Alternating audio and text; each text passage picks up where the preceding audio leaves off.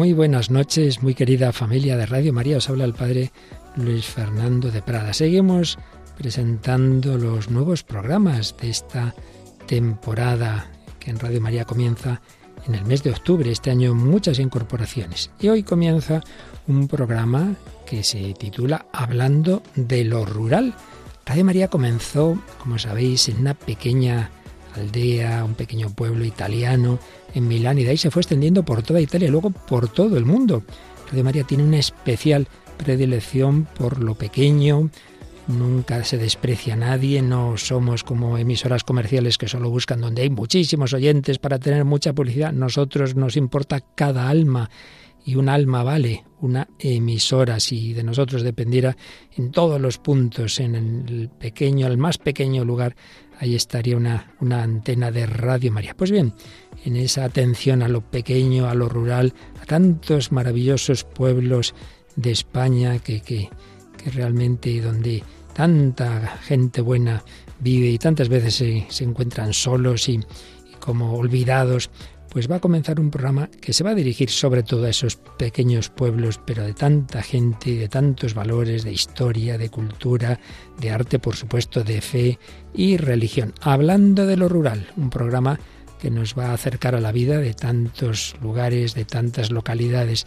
españolas, conducido por Ramón Cano, que tiene esa atención, esa predilección por tantos pueblos españoles. Él mismo lo es de un pueblo de la provincia de Ávila y nos va a llevar a conocer a muchas localidades españolas sus muchas riquezas de todo tipo, espiritual, cultural, etc. Pues muchísimas gracias a Ramón Cano y vamos a comenzar a escuchar esta primera edición de Hablando de lo Rural.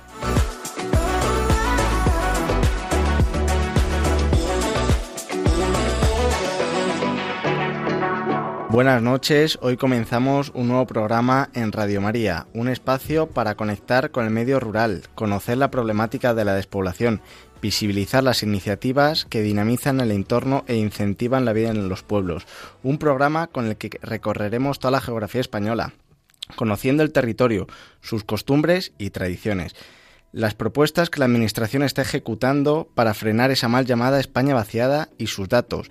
Les habla Ramón Cano y nos acompaña nuestro colaborador Isaac Palomares. Cada 15 días en Radio María, los domingos de 12 de la noche a 1 de la madrugada, tienen una cita con Hablando de lo Rural. Pueden interactuar con nosotros y participar a través de nuestro email hablando de lo rural arroba radiomaria.es. Les repito, hablando de lo rural, arroba radiomaria.es y a través de nuestra página de Facebook, hablando de lo rural. Comenzamos.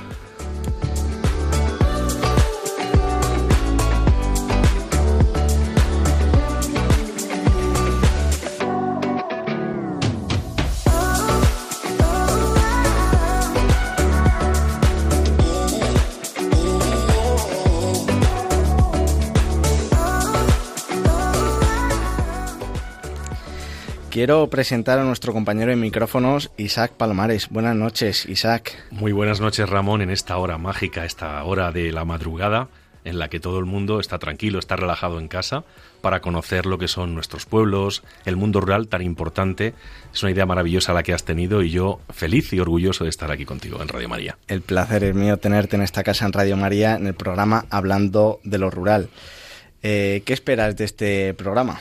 Pues con este programa lo que espero es que, que en las madrugadas de, de, de, este maravilloso país que es España, demos a conocer a nuestros oyentes de Radio María lo que es el mundo rural, lo que son nuestras costumbres, nuestras tradiciones, sus problemas, cómo podemos ayudarles, darles visibilidad y sobre todo darles mucho cariño. Pues es un placer eh, tenerte y una temporada nueva que comenzamos en Radio María y lo vamos a dividir, este programa lo vamos a dividir según los meses del, del año.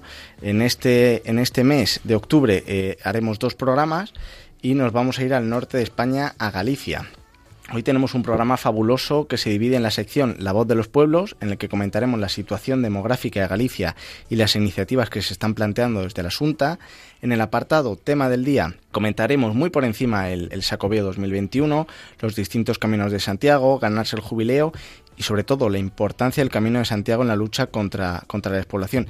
Comentaba que lo vamos a hablar muy por encima debido a que hay otro programa en, en esta casa, en Radio María, que es Camino de Santiago, que está dirigido por José Francisco Ruiz Jiménez y Manuel Varela, en el cual detallan más específicamente todo lo relacionado con el, con el apóstol. Y para finalizar, eh, realizaremos una oración eh, desde cada día, desde un municipio distinto, y hoy nos vamos a ir a un lugar muy especial para mí. No se lo pierdan, eh, aquí en Hablando de lo Rural, dirigido por un servidor, Ramón Cano, y nuestro colaborador, Isaac Palomares. Les recuerdo que pueden interactuar con nosotros en hablando de lo rural radiomaria.es y en nuestra página de Facebook hablando de lo rural. Mientras tanto, les dejamos con la música del cantante gallego Soel López y su canción Lodo. Si el frío rompe la noche, descarcha. El hielo hará crecer la herida más sabia más sabia.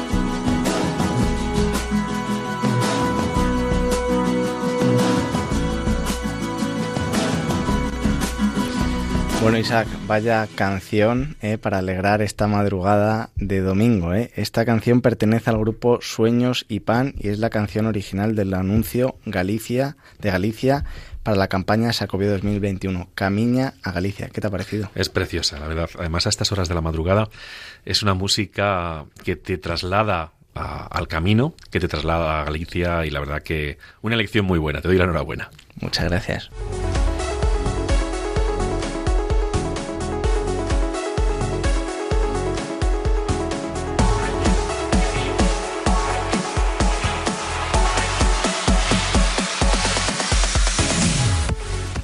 Y ahora entramos en la sección La voz de los pueblos para comentar la situación demográfica de la comunidad autónoma de Galicia. Bueno, eh, en esta sección nos trasladamos nuevamente a Galicia con sus cuatro provincias, sobre todo para aquellos que no la conozcan eh, tan detalladamente, que son La Coruña, Lugo, Orense y Pontevedra. Isaac, te voy a hacer una pequeña pregunta. ¿Sabes el número total de municipios con los que cuenta Galicia? Pues me has pillado. Sé el número de municipios que hay en España, que son 8.400 y pico, pero en Galicia me has pillado. A tanto no llego. En España hay 8.131 municipios y en Galicia, fíjate, a mí también me ha sorprendido. Yo pensaba que iba a haber algún municipio más. Cuenta con 313 municipios o concellos. 90 en La Coruña, 67 en Lugo, 92 en Orense y 61 en Pontevedra. No sé si conoces, Isaac, que también en Galicia se suele denominar eh, de otra manera a, a los municipios o las agrupaciones de municipios. Ahí sí, sí son concellos. Concellos. Concellos. Pero también parroquias, que eh, son las entidades colectivas de población que tenían su origen en las parroquias eclesiásticas, ¿no? Vamos, si quieres, eh, a detallar un poco más la, situación demográfica de, de, Galicia, de la Comunidad Autónoma de Galicia, que la verdad que llama un poquito la atención y es preocupante al igual que en, que en otras que en otras regiones. Así es, mira, de los 313 municipios con los que cuenta Galicia, solo cinco consiguen aumentar su población respecto a años anteriores. Según los datos del Instituto Nacional de Estadística, la población gallega se rebajará nada más y nada menos que en 178.257 personas en los próximos 15 años, lo que situaría como la cuarta comunidad autónoma con mayor decrecimiento de población por detrás de Asturias, Castilla León y Extremadura. Es eh, la verdad que sorprendente cómo una comunidad autónoma como Galicia, con ese potencial que tiene en todos sus aspectos, eh, pueda perder en los próximos 15 años esa barbaridad de, población. ¿no? Eh, muchas personas seguramente se pregunten qué es la despoblación, en qué consiste la despoblación y qué problemas repercutirán. ¿no? Y la despoblación eh, cabe destacar que no solamente provoca la pérdida de población, mm, ni el cierre de servicios, como puede ser el consultorio médico, bares, farmacias, incluso también el cierre o la desaparición de, municipios, ¿no? Y todo esto tiene eh, graves consecuencias ambientales, económicas y sociales. Eh, Isaac, yo creo que, eres consciente de, de, de, lo que significa la despoblación. ¿Tú crees que la sociedad en general conoce cuáles pueden ser los problemas devastadores, en este caso de la despoblación? Yo creo que no. Yo creo que la gente lo único que piensa que, bueno, que no hay habitantes en los pueblos y con eso ya está todo, ¿no? Pero hemos de decir que en el aspecto ambiental, con el abandono del campo, los oficios tradicionales, el cierre de explotaciones agrarias y ganaderas, se van a producir más incendios y cada vez más agresivos. Acuérdate del que tuvimos este verano en, en tu tierra, en Ávila. Eso va, a provocar una pérdida de masa forestal, de biodiversidad y va a llegar a la desertización del campo. Eso en la parte ambiental, pero si nos vamos a la parte social, menos nacimientos, más defunciones, lo cual la pirámide poblacional eh, se, se, invierte totalmente, ¿no? Y luego, eh, esto es un poco la pescadilla que se muerde la cola, ¿no? Eh, ante la falta de oportunidades, los jóvenes, los pocos que nacen en el medio rural, emigran a las ciudades y dirán, bueno, van a buscar un porvenir mejor. Mm, yo no lo tengo tan claro, ¿no? Es un error muy grande, muy grande porque muchas veces lo que, lo que te he comentado, que la gente se piensa que en las ciudades se atan los perros con longaniza y de eso nada. Fíjate, en lo económico, con la pérdida de agricultores, de ganaderos, de, pescadores, de población en general, el valor del sector primario va a disminuir, al igual que la importancia en la estructura económica. Un país sin un sector primario fuerte hace que las importaciones de, países terceros aumenten, lo que nos va a llevar a una reducción de la producción sostenible, mayores costes, pérdida de productos de kilómetro cero, aumentando la huella ecológica. La verdad que es eh, devastador y sorprendente porque en ambiental, social y económico. Y muchas veces se habla del arraigo en los pueblos, de esa transmisión del patrimonio rural, cultural, todo eso se acabaría perdiendo. Es decir, no sé si recuerdas tú cuando se decía que en agosto en Madrid eh, quedaba desierto. Ahora eh, sí que es verdad que la economía ha cambiado mucho, pero yo creo que cada vez se queda menos desierto en agosto, muchas veces también por la pérdida de arraigo de esos pueblos, de esa gente que ya no tiene un lugar donde donde ir y yo creo que lo rural y lo urbano tienen que ir unido y, conjunto, ¿no?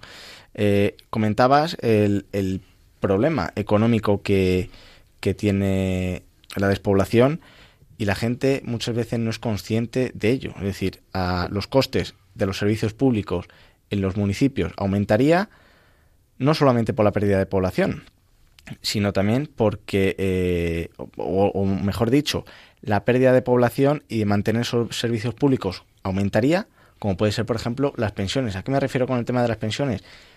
Más fallecimientos, menos nacimientos, como decíamos anteriormente, la pirámide poblacional se invierte, todos esos servicios públicos hay que mantenerlos, ¿no? Y luego en las ciudades, si hay un, mucha gente que migra de lo rural al urbano, eh, esos costes serán eh, mayores. Un médico, habrá colapsos y luego, como yo siempre comento, habrá que hacer los servicios públicos en el medio rural viables. Y haciéndolos viables yo creo que es teniendo población, fijando población y evitando que un médico o un maestro cueste más en el medio rural que en el que en lo urbano. No sé qué opinas de todo esto, Isaac. Estoy de acuerdo contigo. Yo creo que es importante el fijar población, el hacer que, que, la gente que está en los pueblos, los jóvenes, se queden en los pueblos. Es importante. Y, y, es importante también, Ramón, que la gente que emigró hace muchos años a las ciudades vuelva a los pueblos. Vuelva a los pueblos no solo para hacer turismo rural, sino para pasar sus vacaciones. Es importante que nutramos a nuestros pueblos de vida, nutramos a nuestros pueblos de, de, gente. Y yo lo que hago, por ejemplo, con mis hijos, Ramón, es que en verano siempre les mando con mis padres unos cuantos días al pueblo para que vean lo que es el pueblo y para que sigan manteniendo esas raíces que tan importantes son. Lo que es fomentar el arraigo, ¿no? De que, de que los niños desde bien pequeños vean el pueblo, sepan las costumbres que hay en el pueblo y el día, y el día de mañana con, con, total libertad decidan si, si quieren ir a vivir al pueblo o simplemente a disfrutar y a pasarlo y a pasarlo bien, ¿no? La verdad que es triste porque muchos pueblos se están cerrando. Hemos entrado en un septiembre, hemos dejado ya atrás septiembre, en el cual empezaba eh, los colegios, las guarderías. Vemos como cada vez cuesta más conseguir ese ratio que por mucho que lo intenten bajar eh, no, no se llega. Las guarderías cada vez más cierran lo hemos hablado muchas veces en privado, yo creo que los ayuntamientos, esas entidades locales, tienen que ser el, dique de contención contra, contra la despoblación, porque son los primeros que lo conocen, eh, están en el territorio y, pueden hacer esa portavocía al, resto de entidades provinciales, autonómicas o nacionales, ¿no? Así es, es importante, es importante y es importante inculcar eh, a nuestra gente, eh, pues imagínate, estudias eh, para ser profesor, ¿por qué no vas a ejercerlo en un pueblo? Porque parece que solo se va a ser profesor en una ciudad. Qué bonito, qué importante es decir, hágase profesor en un pueblo, hágase médico en un pueblo, cualquier otra profesión. Eso es magnífico. Y eso desde aquí lo vamos a defender cada madrugada. Por supuesto. Y además ahora vamos a comentar un poco cuáles son las medidas que la Junta de Galicia está impulsando para, para frenar esa, esa despoblación que, que, sufre la comunidad autónoma. Y ahí comentaremos un poco también esos incentivos fiscales, realmente que yo creo que son fundamentales si realmente se quiere revertir eh, y, paralizar el, el, tema del reto demográfico. Mira, la, la Asunta de, de Galicia, para, para, asegurar que a través de la, de la norma de favorecer el retorno de migrantes, fomentar la natalidad y dar oxígeno a los pequeños pueblos, eh, en los cuales conseguir un, equilibrio territorial justo para Galicia ha puesto en marcha y además ya ha sido aprobada la ley de apoyo a la natalidad y de impulso demográfico, que se divide en los siguientes apartados. Lo vamos a ir comentando y a ver qué, qué, te parece. Mira, respecto a los retornados, 519.000 gallegos viven fuera de España, de los cuales 150.000 han nacido en Galicia, lo que supone el 25% de la población en el exterior cifras que para ser una comunidad autónoma pequeña eh, son importantes, ¿no? El objetivo y a través de la estrategia Retorno 2020 es el de lograr que 32.000 gallegos menores de 45 años vuelvan a, Galicia.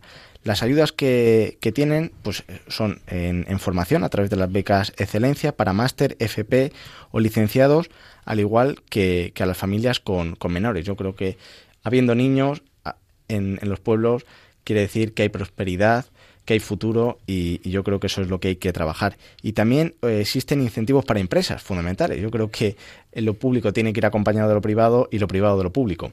Eh, por lo cual, eh, esos incentivos para empresas es para que se contraten retornados parados de larga duración, también fundamental, sobre todo en, los pueblos es muchas veces lo que tenemos, o víctimas de violencia de género. No sé qué opinas así, comentándolo por encima de estas medidas en respecto a los, a los retornados. Pues yo creo que es importante, es muy importante el hacer que nuestra gente vuelva, pero para eso tienen que ver que hay futuro. Y es importante que, que la Junta eh, tome estas medidas porque la gente ve que efectivamente si retornan van a tener un futuro porque ahí tienen esta serie de incentivos que son, que son tan importantes. A mí me ha gustado muchísimo, Ramón, esto de las becas en excelencia para másters FP o para licenciaturas.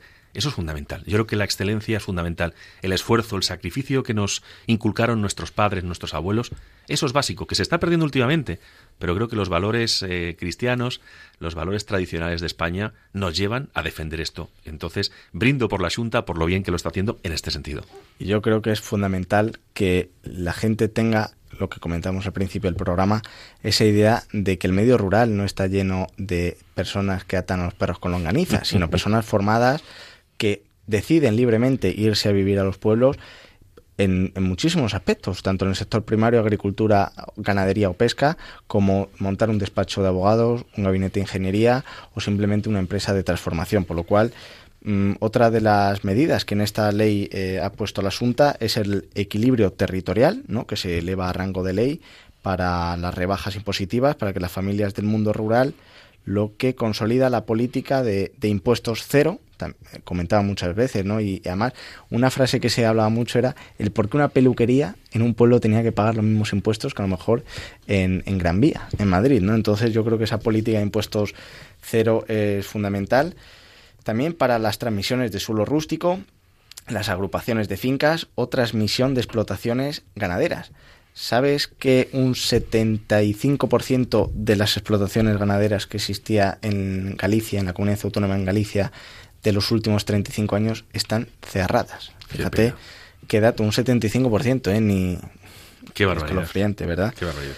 Por lo cual, en este aspecto era lo que comentábamos, un poco eh, el tema fiscal y, tributario, y luego eh, comentamos anteriormente también el tema del envejecimiento, ¿no? Yo creo muchas veces la, gente mayor a lo mejor se va a trabajar a, las grandes ciudades por falta de oportunidades, pero yo siempre eh, lo he dicho y lo defiendo porque para mí la gente mayor es fundamental, les tengo un aprecio y un cariño grandísimo por todo aquello que transmiten, lo que han conseguido, ¿no? que, nosotros hoy estemos aquí con este sistema de bienestar tan, tan bueno. Y, digo que mm, los pueblos, si tuvieran los servicios necesarios y básicos para que se estableciera la gente mayor, una vez que, acaba de su edad activa laboralmente, eh, cuánto no ganarían los pueblos. Ya no solamente porque aumentarían los censos de población, se aumentaría el consumo, habría personas que se, tendrían que dedicar realmente a cuidar a esas personas mayores, a controlarles la alimentación, los medicamentos, los hijos que se encuentran a lo mejor que no se encuentran en el núcleo de población, estarían mucho más tranquilos. Yo eso muchas veces lo hago hincapié en muchísimos ayuntamientos y alcaldes. Vamos a incentivar que la gente mayor retorna a los pueblos. Y aquí hay un punto en esta ley que es el tema del envejecimiento, ¿no? y, es, mm, yo creo que es clara, ¿no? Que la idea es establecer una renta familiar estandarizada en función del nivel económico eh, de los hogares, mm, normal y, coherente, ¿no? Y la cuantía, por ejemplo, también el cheque bebé eh, por cada hijo aumentará para los padres que vivan en el medio rural. Mm, fundamental. Si no hay hijos, no hay futuro, ya sea en las ciudades o ya sea, en los pueblos. Por lo cual, en este aspecto también yo creo que va muy bien encaminada la ley de, de apoyo a la natalidad y de impulso demográfico de la Junta de, Galicia, al igual que la conciliación familiar para todos los contratos públicos con las, con las empresas y eh, la lactancia. Yo creo que también un, un tema eh, muy importante. Y bueno, llegado a esta hora y a este momento, les recuerdo a los radioyentes que están escuchando hablando de lo rural aquí en Radio María y que pueden contactar con nosotros a través de nuestro correo electrónico hablando de lo rural arroba radiomaria.es y nuestra página de Facebook hablando de lo rural.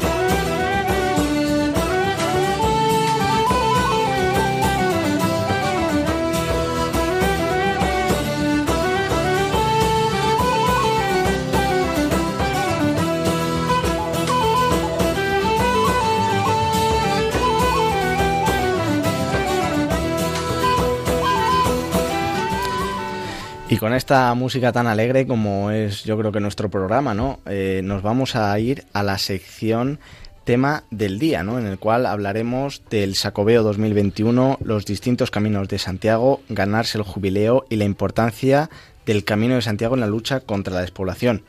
Decíamos de música alegre, tanto al inicio como luego con, la canción de Lodo y, ahora con esta danza del, oso, porque a pesar de que los datos demográficos y, de, despoblación en toda la geografía española sean eh, preocupantes, pero tenemos que mirar el medio rural con una positividad que nos tiene que caracterizar, ¿no? En el medio rural sigue habiendo gente, sigue habiendo empresas, sigue habiendo ganas e ilusión y yo creo que este es el programa en, aquí en Radio María, ¿no? Eh, la radio de la Virgen, donde podremos eh, mostrar todo eso. En este primer programa, como decíamos al comienzo, hablaremos de los datos y en el segundo programa ya nos centraremos más en eh, todos los aspectos que tiene Galicia en esa gastronomía, en ese folclore y recorreremos un poco todas sus provincias. Eh, Isaac, mm, ¿qué nos cuentas del Sacobeo 2021? Pues fíjate, el, el, 2021 es una fecha especial para el Camino de Santiago.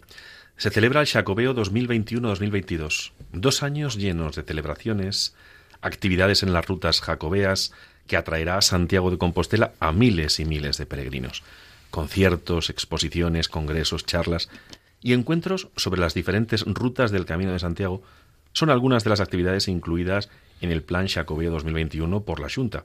Pero no serán las únicas.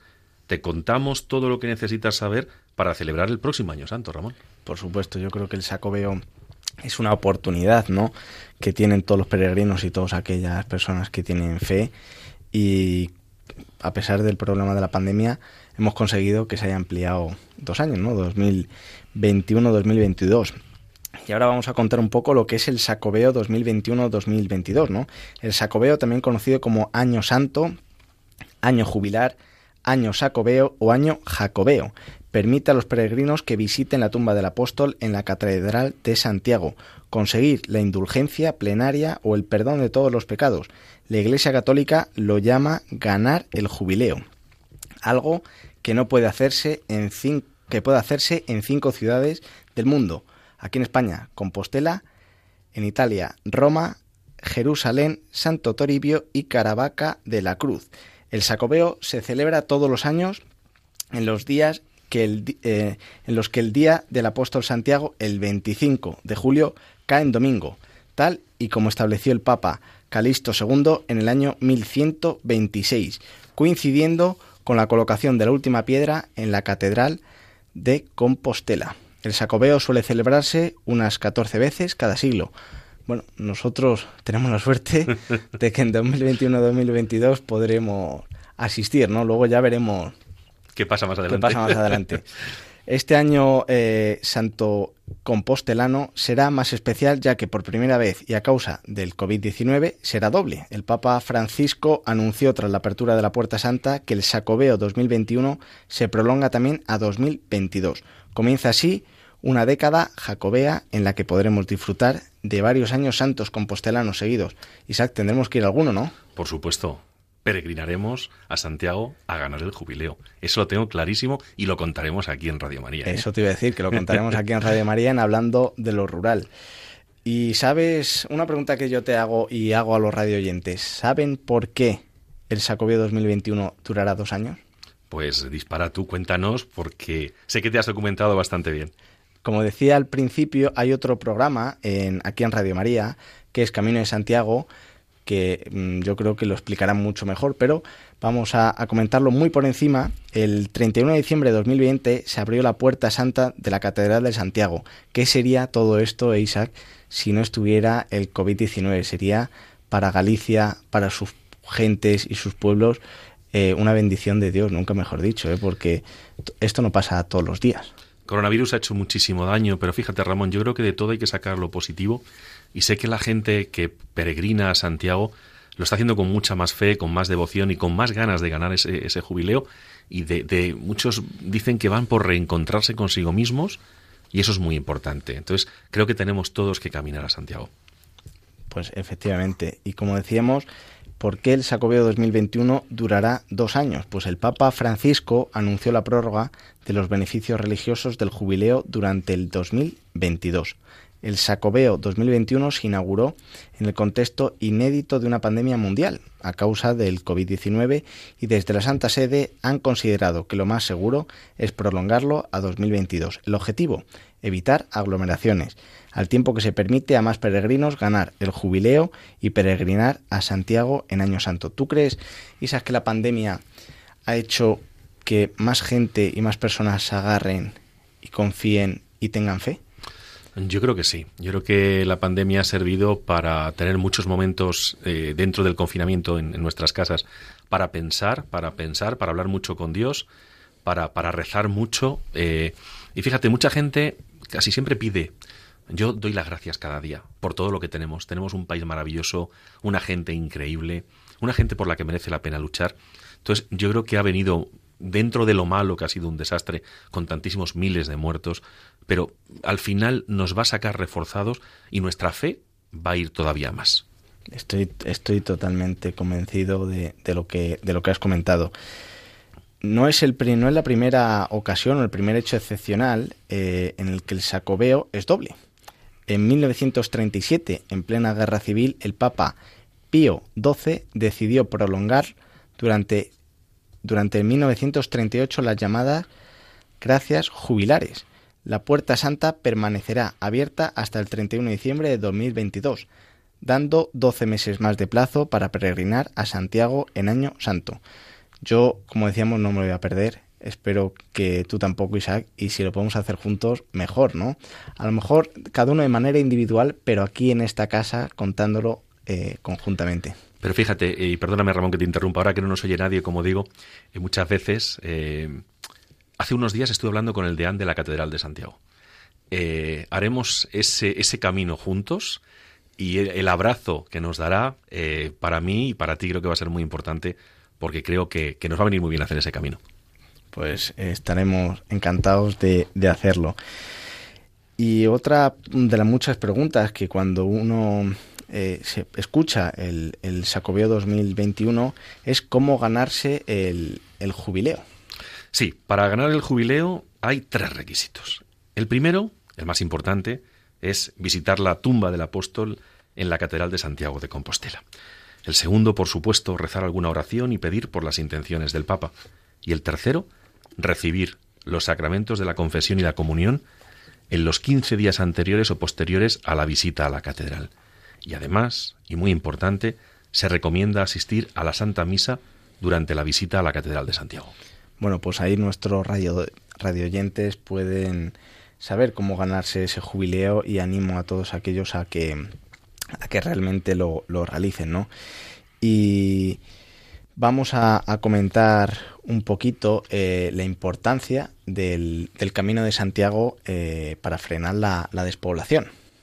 A ver, el, camino lo que provoca es la llegada de muchísimos peregrinos a los diferentes eh, municipios, a las diferentes localidades, a los diferentes pueblos por los que se van pasando y hace que se vaya generando riqueza hace que el pequeño comercio funcione, hace que el, agricultor que vende sus productos de la huerta eh, se le compren, el ganadero venda eh, sus quesos, sus carnes, sus chacinas.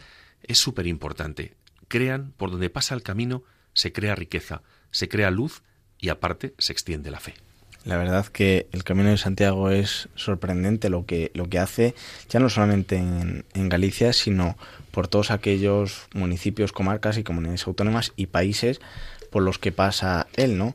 Eh, sí que es verdad que es fundamental, y así lo decían muchos muchos comercios y empresas que durante el COVID-19 se ha notado eh, todos los las pernoctaciones, el tema de de la, de la alimentación o de la gastronomía, las fiestas que aprovechaban que pasaba por ahí el Camino de Santiago para incentivar y los municipios y ayuntamientos o concellos, en este caso en Galicia, que, que trabajaban para que la ocasión de aquel peregrino eh, que pasara por su, por su pueblo, una vez finalizado, quisieran eh, volver porque les había gustado un municipio, les había gustado una dinámica que estaban trabajando y bueno, yo creo que la verdad que esperemos que otra vez eh, el COVID vaya poquito a poco dejándonos trabajar y hacer otra vez vida normal y que el Camino de Santiago retome esa fuerza eh, que siempre ha tenido y con más especial en, a través del, del Sacobeo 2021,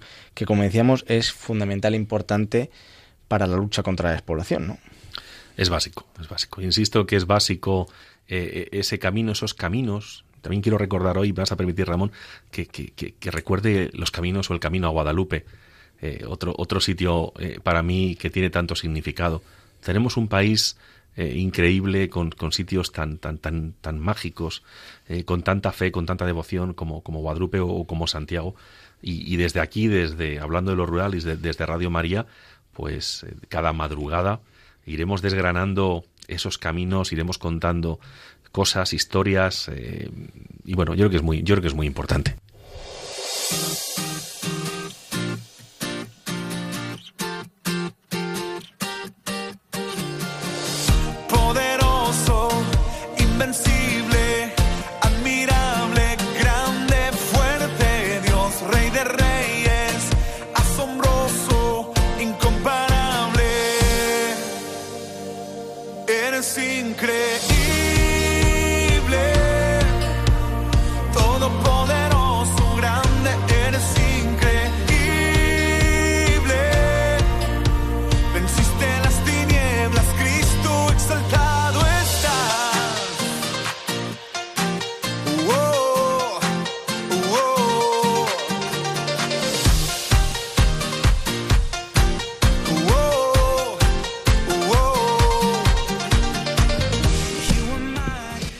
Bueno, ahora estamos en la sección La oración desde un municipio y hoy nos acompaña Francisco Javier López, vicario párroco del Arenal, de mi pueblo, en la provincia de Ávila. Javier, muy buenas noches. Muy buenas noches, Ramón. Muchas gracias por la invitación estar como todos vosotros. Bueno, eh, hoy nos traes la oración desde allí, desde el Arenal o desde la comarca del Valle del Tietar. Y nada, te dejamos a tu entera disposición. Pues muchas gracias. Hoy vamos a ponernos frente a una imagen muy querida por todos los parroquianos de la iglesia del Arenal, que es el Santo Cristo de la Expiración. También coincidiendo con su fiesta, vamos a poner sobre sus manos para que escuche todas nuestras súplicas, tan necesitados que estamos de su cercanía sobre todo por estos momentos que estamos pasando, por los que hemos pasado, por los que pasaremos, para que mm, el Señor humildemente acoja nuestra oración confiada y proteja a su pueblo. Señor Jesús, tú que pasaste por el suplicio de la cruz, por todos nosotros, al ver tu rostro, con los ojos clavados en el cielo, en la confianza a Dios Padre, también queremos acercar a nosotros tu corazón, tu corazón sediento en la cruz de nuestra confianza, de nuestro amor, de nuestra compañía. Porque cuando clamas al cielo y confías tu espíritu al Padre, estás confiando cada uno de nuestros anhelos más profundos. Escuchas en ese momento y nos haces partícipes de tu amor por todos nosotros. Y te acercas a cada uno de los que sufren en este mundo, las víctimas inocentes de injusticias, por todos los que sufren el dolor de la enfermedad, por todos los que pasan un suplicio de la cruz. Tú nos comprendes, a nadie dejas desamparado. Santísimo Cristo de la expiración, concede el perdón a todos los que somos culpables y cura nuestras heridas, porque solo tú tienes la medicina que puede salvar. Gracias a tu cruz encontramos el camino para alcanzar la auténtica plenitud, la verdadera vida y la paz. Amén. Amén. Amén. Muchísimas gracias, Francisco Javier, por esta estupenda oración. y muchísimas gracias también por tenerte aquí en Radio María en Hablando de lo Rural. Un abrazo muy fuerte. Pues un placer y espero poder compartir con vosotros muchos ratos más. Por supuesto. Muchísimas gracias por la labor que hacéis. Gracias a ti. Un saludo. Un saludo. Bueno, pues Isaac, hemos tenido la verdad que una oración preciosa con un vicario eh, joven, que lo comentábamos, ¿no? La, labor que hace la Iglesia en, en, todos los pueblos y en el medio rural, esa compañía eh, de, de, nuestros mayores, esa transmisión de, de, la fe. Y hoy, como bien decía el, el vicario, eh, era desde mi pueblo, desde el Arenal, en la provincia de, Ávila, que además son sus fiestas. ayer, sábado 9 de octubre, comenzaron las fiestas patronales del Santísimo Cristo de la Expiración, al cual la verdad que yo siempre me he encomendado en aquellos momentos duros de, mi vida. Eh, él me acompañó, incluso me ayudó muchísimo a mí y a mi familia y al cual le estoy eh, tan agradecido. La verdad que, que, es una maravilla. Este año por fin recuperamos eh, otra vez con, con, los aforos limitados que, que permiten la normativa el, el, culto a él y una pequeña eh, procesión que se le hará dentro de unas horitas hoy domingo en el cual se, se harán los, los banzos, ¿no? Y a mí hay un tema que me preocupa realmente, ya no solamente es la, pérdida de, fe en, muchos municipios y en muchos jóvenes, sino también esa pequeña persecución eh, que, se suele tener a, todos estos actos eh, religiosos. ¿no? Eh, yo espero y, invito un poco también a la concordia, a, a, dejar libremente que se celebren estos actos y, y sobre todo a aquellos jóvenes que realmente que crean, que se acerquen a Dios, que se acerquen eh, a través de esta casa de Radio María a la Virgen y verán cómo ah, muchas veces queremos que se nos cumplan las cosas rápidamente, ¿no? Pero yo creo que con fe, devoción y, amor eh, todo acaba llegando, por lo cual a todos mis vecinos eh, darles la enhorabuena y por, por este mm, Santísimo Cristo de la Aspiración que tenemos, que disfruten de estas fiestas y seguramente en muchísimos otros pueblos eh, también se están celebrando sus, fiestas patronales, que seamos responsables y que no dejemos que nada ni nadie eh, coaccione esa fe y esos actos eh, religiosos, ¿no? Que, que, la excusa de la pandemia no sea la, la, acción perfecta para, para coaccionar la libertad religiosa. Por lo cual, Isaac, no sé, yo creo que mi pueblo no le conoce, ¿no? No, no lo conozco y espero muy pronto eh, ir a rezar a ese Cristo de la Aspiración para darle, para darle muchas gracias por todo lo que tenemos y muchas gracias por estar aquí en, esta madrugada aquí en Radio María hablando de lo rural contigo. Bueno, ya sabes que el, placer es mío tener a un amigo y a una persona de la cual día a día eh, aprendo y bueno, vamos a ir despidiendo el programa.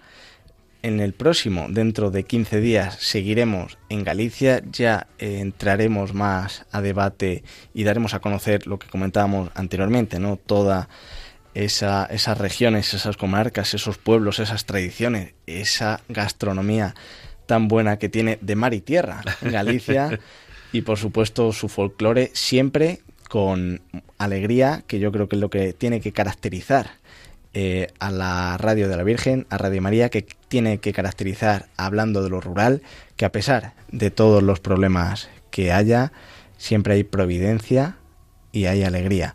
Por lo cual, queridos radio oyentes, les habla Ramón Cano con mi acompañante Isaac Palomares y despedimos este programa. Les recuerdo que pueden interactuar con nosotros en hablando de lo rural arroba radiomaria.es o a través de nuestra página de Facebook hablando de lo rural. Nos vemos en 15 días. Un saludo.